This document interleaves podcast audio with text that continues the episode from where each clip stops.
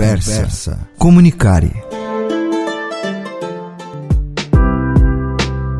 Olá, pessoal, bem-vindas e bem-vindos a todos vocês. A Comunicare é uma revista de divulgação científica multimídia e multiplataforma. Essa é uma iniciativa da Faculdade Casper Libero para debater as ideias mais relevantes ao universo da comunicação, a partir do diálogo com pesquisadoras e pesquisadores da área. Eu sou Michele Prazeres, coordenadora do CIP, o Centro Interdisciplinar de Pesquisa da Casper. E hoje eu vou conversar sobre a ambiguidade das redes sociais e a perspectiva da regulação com a Mariana Valente. Ela é diretora do Internet Lab e professora do INSPER. Mariana, obrigada por você estar aqui com a gente. E a provocação de hoje é: Dá para a gente dizer que a gente vive um suposto progresso técnico e tecnológico, mas que do ponto de vista da circulação das ideias, a gente está vivendo um retrocesso? Oi, Michelle. Primeiro eu queria agradecer muito pelo convite. Estou bem feliz de, de estar aqui. É, e essa pergunta, ela já me faz pensar imediatamente em muitas coisas, mas me vem uma,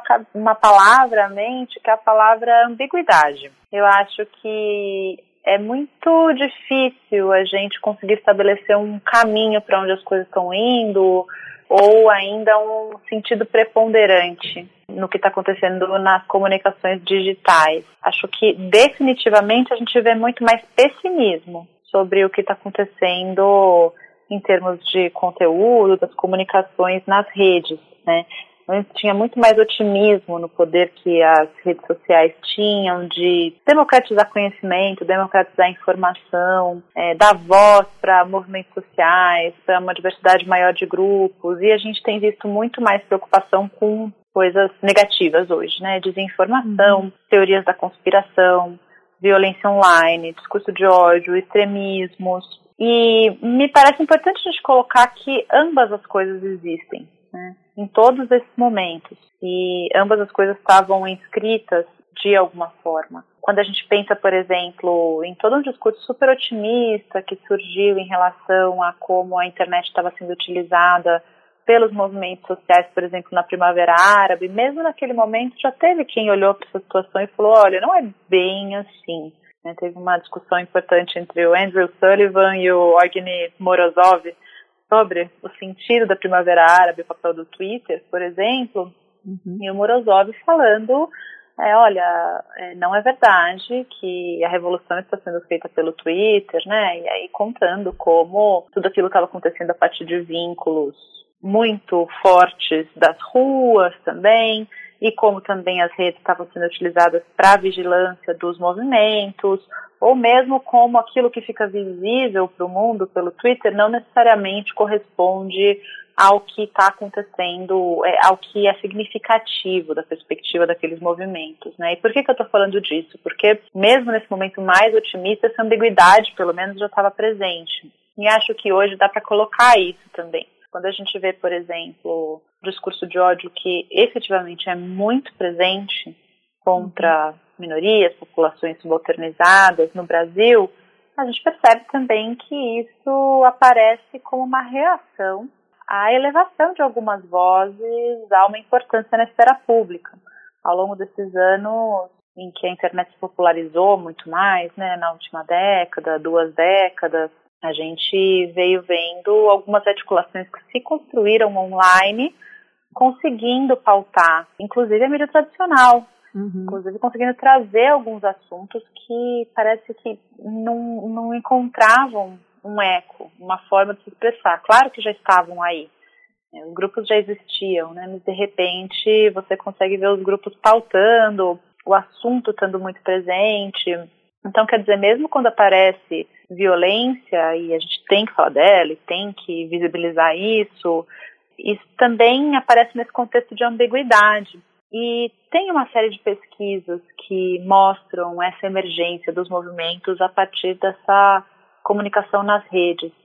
Né? Então, é, por exemplo, tem um artigo que eu gosto muito do Jonas Medeiros, da Fabiola Fante, que são pesquisadores do SEBRAP, mostrando como a maior presença das mulheres nas ruas desde 2013 é, muito forte em 2015, teve muito ligado também a movimentos que estavam acontecendo na internet, articulações internacionais, mas ao mesmo tempo de um vínculo entre ruas e redes, enfim. Uhum. Tudo isso para dizer que eu acho difícil a gente colocar um sentido é, no que a gente está vendo nas redes, mas de fato tem um diagnóstico muito mais pessimista, muito mais preocupação com é, esses fenômenos.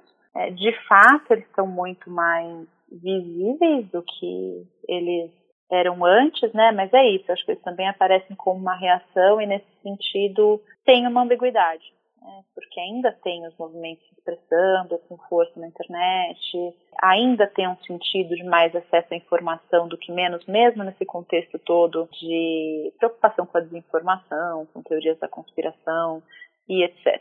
Né? Uhum. Não quero com isso diminuir a preocupação com as questões. Então, é muito preocupante. Claro. É muito preocupante a gente ver a quantidade de desinformação sobre Covid, por exemplo, nesse momento de pandemia. Uhum. É, mas quero dizer que acho que essa ambiguidade está presente. É, Mariana, partindo dessa ideia né, que você coloca e trazendo aqui para a roda um dos assuntos que está pautando essa edição da nossa revista, né? O relatório McBride completa 40 anos. É um relatório importante para o campo da comunicação, porque lá nos anos 80 ele mapeou os principais problemas da comunicação e apontou as principais soluções no âmbito das políticas públicas ou das recomendações para estados e governos, etc. É, mas esse relatório ele está datado de uma época que é isso, né? Ainda não existia é, a internet civil com todo esse uso que a gente vê hoje e não existiam as redes sociais. Então, se a gente tivesse que, digamos assim, atualizar o relatório McBride, dizer assim, quais são os problemas então da comunicação hoje e aí tentando entender a comunicação como esse campo de organização do comum mesmo né? Os problemas da comunicação e o relatório apontava soluções, né? E aí queria que você me ajudasse a pensar então que soluções são essas. É, eu ouvi alguns pesquisadores para essa edição da revista e a impressão que eu tive é de que a nossa formulação do problema está fossilizada, como se a gente tivesse parado na análise dos conteúdos, sendo que a gente precisa adentrar uma seara aí de arquitetura da informação, de codificação, decodificação, análise desses sistemas de robôs e algoritmos e dados e etc., que a gente não se apropriou. Faz sentido pensar nisso, Mariana? Desculpa, eu te fiz muitas perguntas ao mesmo tempo, né? Mas assim, quais que seriam os problemas de hoje e que soluções, né, você na sua pesquisa ou vocês no Internet Lab têm apontado como caminhos? Vamos lá. Acho que quando a gente pensa em tecnologia digital, tem uma coisa bem importante de colocar que ajuda a gente a historicizar, que é pensar na tecnologia em relação sempre à sociedade. É muito comum os discursos sobre tecnologia serem uma coisa que a gente costuma chamar de tecnocentradas ou tecnodeterministas que é, é olhar para a realidade é, pensando que existe uma relação causal e unidirecional entre tecnologia e resultados sociais, né? Quer dizer, é, a tecnologia está fazendo com que X, Y, Z. Uhum. É, e parece muito mais interessante ter uma abordagem é, que compreenda uma construção mútua entre sociedade e tecnologia, e isso eu estou falando só para começar esse assunto, né? porque é muito comum quando a gente olha para esses problemas que a gente está mencionando, que surjam soluções que se apresentam como únicas.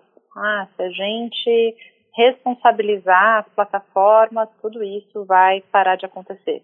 Isso vem sendo, aliás, apresentado como uma das soluções, para os múltiplos problemas que estão surgindo aí na comunicação nas redes sociais. Mas essa é só uma, essa é uma das questões que tem que ser analisada com, com muito cuidado, né? Porque produz outros efeitos, etc. E acaba ignorando como a tecnologia está presente nas nossas vidas de uma forma tão intricada hoje que a gente precisa olhar para múltiplos campos quando a gente pensa nos problemas e na regulação você coloca uma questão que eu acho bem importante, que é a gente parar de olhar só para conteúdo, do mesmo jeito que eu acho que a gente não olhava só para conteúdo quando a gente estava discutindo comunicação analógica, vamos dizer, uhum. né? A gente também pensava Sim. na estrutura é, do meios de comunicação. A questão é que quando a gente fala de comunicação nas redes sociais, a estrutura dos meios de comunicação passa por uma discussão tecnológica né, e que é uma discussão tecnológica que nem sempre é muito fácil de se fazer. é bem complicado. É complicada a discussão jurídica e é complicada a discussão tecnológica. Uhum. A gente, quando olha para essas redes sociais, o tipo de conteúdo que está circulando, é, é, muito comum que não perceba ou não se dê a devida atenção para o fato de que tem uma mediação posta e que essa mediação da arquitetura e dos algoritmos. Né? Eu acho que é a isso que você se refere. E, no fundo, eu acho que a questão que está por trás de tudo isso é essa é uma comunicação intermediada. Isso que eu acho muito fundamental da gente colocar. Uhum. Não é o mesmo tipo de intermediário que a gente tinha antes, mas é um novo tipo de intermediário. É, a gente pode falar que a comunicação antes era muito mais concentrada, dependia muito mais das decisões de algumas pessoas, e nessa, nessa medida era mais mediada por poder econômico uhum. também, né? Sim. E aí a gente poderia com isso surgir com a ideia de que, olha, hoje as comunicações são desintermediadas e qualquer pessoa tem a mesma capacidade de atingir a esfera pública e ter suas ideias prevalentes né, uhum. de forma indiferente umas às outras. Sim. E isso não só não é verdade por uma série de fatores, né, como a forma como a pessoa se comunica, o poder em termos de capital social e econômico que já tem, etc., mas também tem essa questão de termos, sim, uma intermediação, que é diferente, mas existe. Uhum. Então, é, vamos começar falando da arquitetura, por exemplo. O fato de eu não conseguir postar um link no Instagram.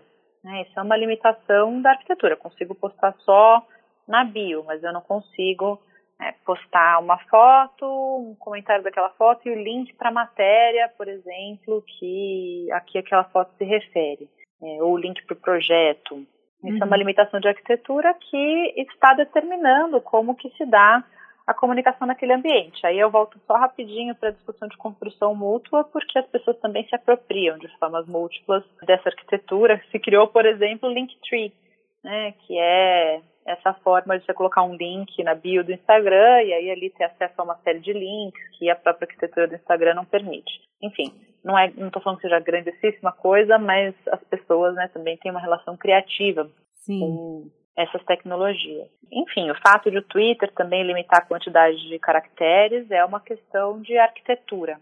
E isso vai determinando como as pessoas então podem se comunicar naquele espaço. Mas, além disso, um modelo começou a surgir com essas redes sociais foi esse modelo do newsfeed, é, o feed de notícias, que é, é essa forma de organização das informações que se dá a partir de decisões muito concretas, em geral muito conscientes por parte das empresas que estão organizando esse conteúdo, às vezes consequências inconscientes no sentido de não previstas também, uhum. né? Mas a gente tem uma sociedade toda mediada, uma comunicação toda mediada por esses algoritmos que determinam o que, que eu vejo e o que, que eu não vejo. Por exemplo, teve um dado momento, alguns poucos anos atrás, que o Facebook decidiu que, por conta da crise toda envolvendo a desinformação na plataforma, ia priorizar para os usuários os conteúdos de pessoas próximas e familiares em detrimento de páginas.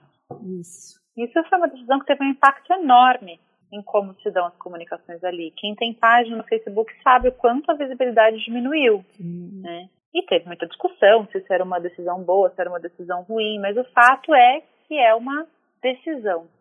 E é uma decisão feita por uma empresa que está determinando então como que o que, que se vê mais, o que, que se vê menos, né? Não existe uma neutralidade em relação a todos os conteúdos que estão sendo colocados. Então, quer dizer, tudo isso são formas de mediação. Só que são formas de mediação de fato diferentes de controle editorial. Mediações por algoritmos, são mediações que se dão pela atividade que a gente chama de moderação de conteúdos, que envolve a decisão do que fica e o que sai da plataforma e também o que muitas vezes a solução que, que se dá para alguns problemas é a diminuição de visibilidade, né, ou então um aviso, alguma coisa desse tipo. Todas as atividades uhum. são compreendidas aí é, nessa moderação de conteúdos. E, de fato, esses todos são problemas, são questões técnicas que são muito centrais quando a gente pensa comunicação digital e não são muito não são muito simples né? não são uhum. muito simples para ninguém nem para quem está fazendo essa discussão e aí acho que tem uma outra questão que está posta e também estrutural que é está acontecendo cada vez mais uma discussão sobre concentração nesse campo o fato de a gente ter é, poucas empresas com muitíssimos usuários e o quanto de poder estudar. Então, essas decisões sobre feed, por exemplo, do Facebook, afetam 2 bilhões de pessoas são seus usuários. Então, é, são, é um poder muito grande que está cada vez mais em discussão, inclusive da perspectiva de como operam essas plataformas com base na posse de uma quantidade muito grande de dados. É, essas coisas todas começam a se misturar muito.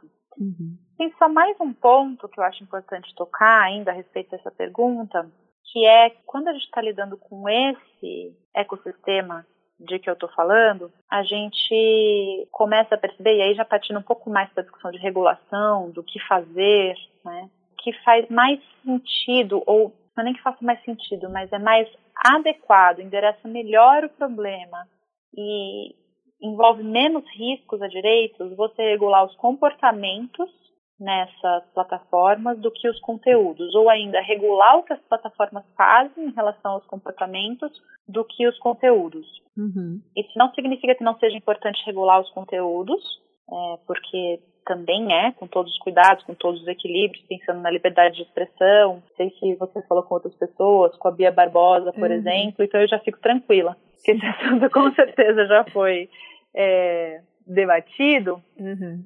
Porque esse tipo de decisão envolve muito, né? Um erro, um, um desequilíbrio numa forma de pensar regulação pode é, significar uma, uma vulnerabilização grande da expressão online. E gerar precedentes, né, para outros tipos de coação ou de censura, enfim, que a gente não consegue medir quando a gente, sei lá, toma uma, uma decisão baseada num, num, fator sem medir as consequências é. para né, o espraiamento daquilo ali.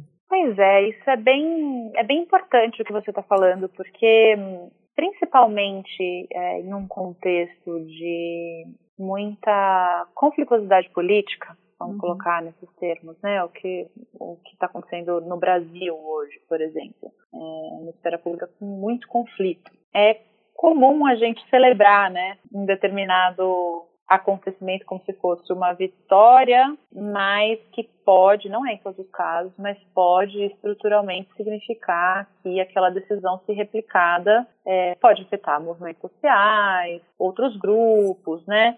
Então, enfim, o que eu quero dizer é as soluções que levam em conta conteúdo, elas correm mais o risco de levar uma censura é, generalizada, né? É, de várias posições políticas. É, o que não quer dizer, eu estou falando com muito cuidado, porque uhum. eu acho uhum. que tem conteúdo que tem que ser removido das plataformas sim, sim, tá? Não é uma fala no sentido de não deixar conteúdo nas plataformas, é uma sim. fala no sentido também de ter cuidado com essas políticas não significarem é, uma diminuição das possibilidades de expressão, especialmente em um momento em que a gente vê a liberdade de expressão sofrendo ameaças no Sim. Brasil. Né? Então, enfim, é um tema super importante. Quando a gente pega principalmente esse tema de desinformação, teorias da conspiração, é, mas também manipulação da esfera pública, que as plataformas têm feito e os reguladores também têm percebido fazer, e essa discussão já começou ali no ano passado, por exemplo, em torno do PL das fake news, é perceber que é, a regulação pelo comportamento, olhando, por exemplo, para a coordenação de ações nessas redes sociais, ela costuma ser é, mais adequada por ser agnóstica em relação ao conteúdo. Então, uhum. por exemplo, se uma rede social consegue perceber, ou se uma investigação também consegue perceber que tem uma articulação entre determinados perfis, que isso envolve perfis falsos, perfis que fingem que são donos de uma mídia, e como veio acontecendo, por exemplo, no Facebook, que veio desmantelando redes que eram montadas com o objetivo de manipular a percepção pública sobre um determinado assunto, é, com isso você consegue coibir alguns desses problemas é, grandes que estão se colocando nesse tipo de comunicação digital, né, que é a amplificação artificial de algumas posições. Vou colocar artificial com muitas aspas, porque uhum. parece que quando a gente fala artificial, a gente está contrapondo a natural. Sim.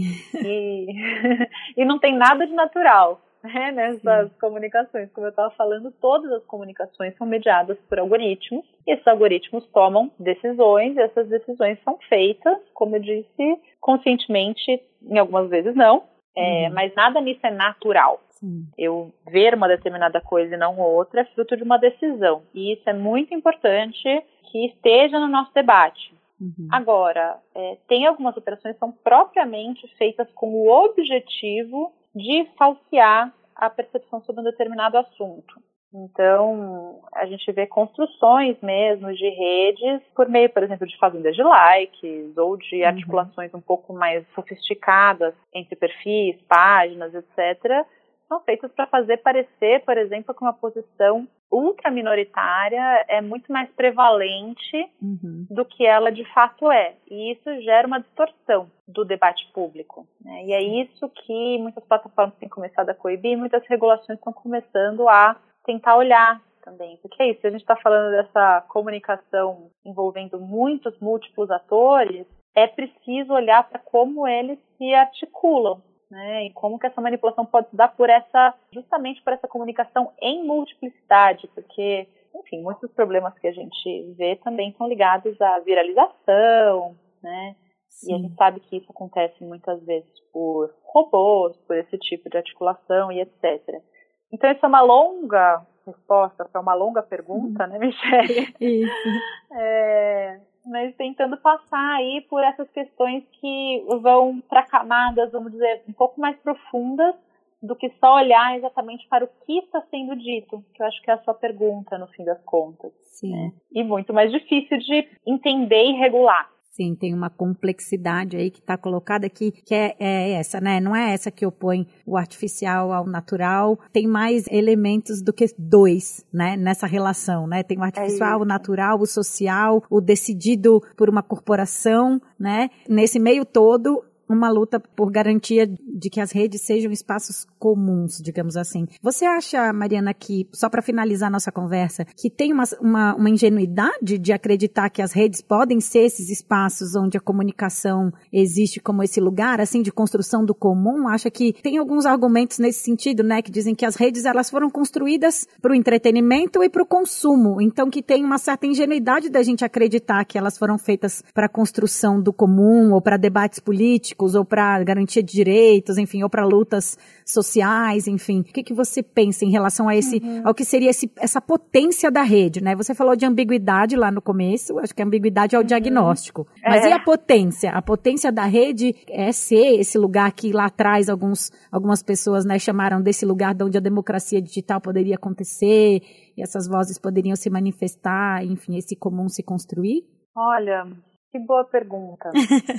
Quando você fala isso, isso me remete a utopias que predatam essas formas de comunicação dessas redes que a gente conhece hoje. Então, eu, eu sempre, eu gosto muito de, de atuar pensando naquele momento dos anos 90, em que a gente estava falando de um protocolo aberto que conectava os computadores, qualquer pessoa podia se conectar, qualquer pessoa podia colocar uma aplicação nova ali, e as pessoas eram livres para se comunicar enfim, tinha muito de uma utopia é, no sentido de um sonho mesmo, né? De uma forma de, de comunicação e que de alguma forma ficou. E quando surgem essas redes, elas trazem uma coisa que é muito nova e sem precedentes, que é essa possibilidade de conexão de muitas pessoas nesse mesmo espaço, né, dividindo esse mesmo espaço, mas ao mesmo tempo submetidos a essas regras que aí é o que você falou, né? São, são regras feitas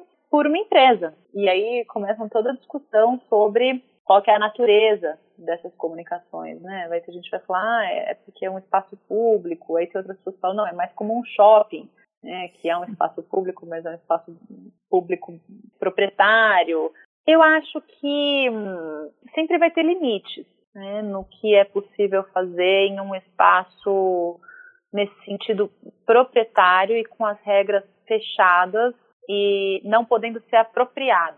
Inclusive, uhum. uma parte grande do sonho e utopia, otimismo com as tecnologias digitais estava ligada ao software livre, né, a possibilidade uhum. dos protocolos abertos, essas possibilidades de criação o tempo inteiro de uma forma completamente descentralizada. E colaborativa. Né? E colaborativa. Então eu acho que esses espaços que são murados em termos de arquitetura, de software, eles encontram esses limites.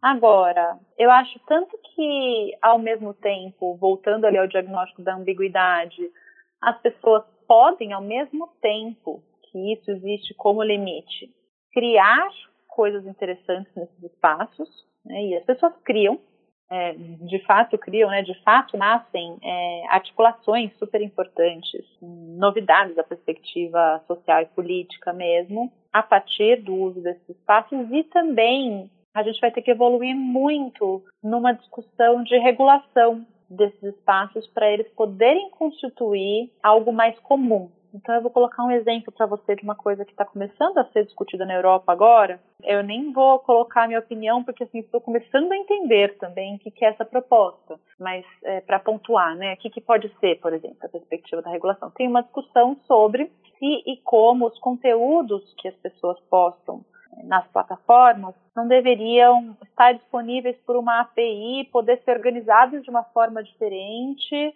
por uma outra aplicação. Então, se não poderia existir uma regulação que obrigasse as plataformas a não manterem esses conteúdos de uma forma murada e totalmente submetida às decisões de arquitetura e algorítmicas que elas fazem. Uhum. Tem que analisar as propostas com infinito mais cuidado, fazer uma discussão muito mais profunda.